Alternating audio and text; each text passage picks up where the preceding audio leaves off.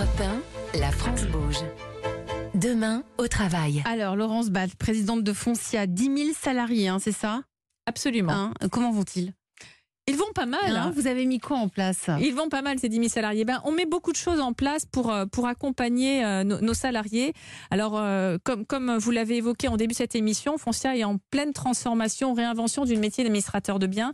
Et ça veut dire quoi, cette transformation pour nos, pour nos salariés sur le fond? Ça veut dire qu'on est en capacité de leur proposer des parcours nouveaux euh, qui, qu'une agence traditionnelle ou la façon dont on exerçait le métier traditionnellement n'était pas en capacité de faire. Parcours nouveaux autour d'une évolution vers des métiers d'expertise, vers euh, la, le, rester dans l'administration de biens, vers des métiers. Qu'on peut évoluer au sein de Foncia on peut évoluer au sein de Foncia parce qu'on est en Vous train avez de des créer... exemples de, de Absolument, personnes absolument. On a, on, on- alors on a, on a, alors chez Foncia, on a ce qu'on appelle les, les PPF, les purs produits Foncia.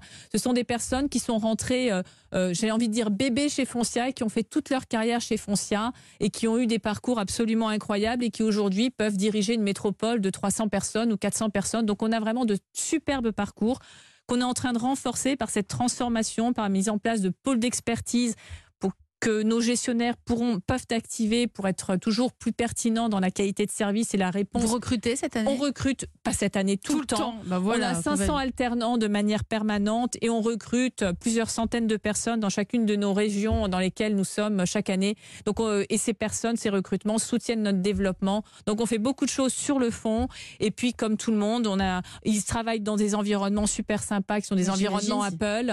Euh, on est en train de travailler à la rénovation de nos pour plus de flexibilité, des espaces partagés, Donc collaboratifs. vous enfin, avancez aussi avec, les nouveaux, les nouveaux Absolument. usages au, au travail. Nicolas Goyer, combien de, de salariés chez Flatlooker On est 70 collaborateurs aujourd'hui. Alors, vous avez mis quoi en place? Beaucoup de choses. Voilà. Alors, dans Un un, environnement startup, c'est euh, bien sûr des, des personnes un petit peu différentes qui vont venir travailler chez nous, qui ont euh, l'ambition et l'envie de réaliser la croissance de l'entreprise. On a fait euh, quasiment 100% de croissance chaque année depuis notre création et euh, on a des collaborateurs qui du coup s'inscrivent dans ce parcours de croissance. Typiquement, notre premier collaborateur en CDI qui nous a rejoint il y a Donc, 5 ans, 2016. en 2000, euh, il nous a rejoint en 2018. 2018, pardon. Premier CDI, euh, aujourd'hui manage une équipe de 30 personnes.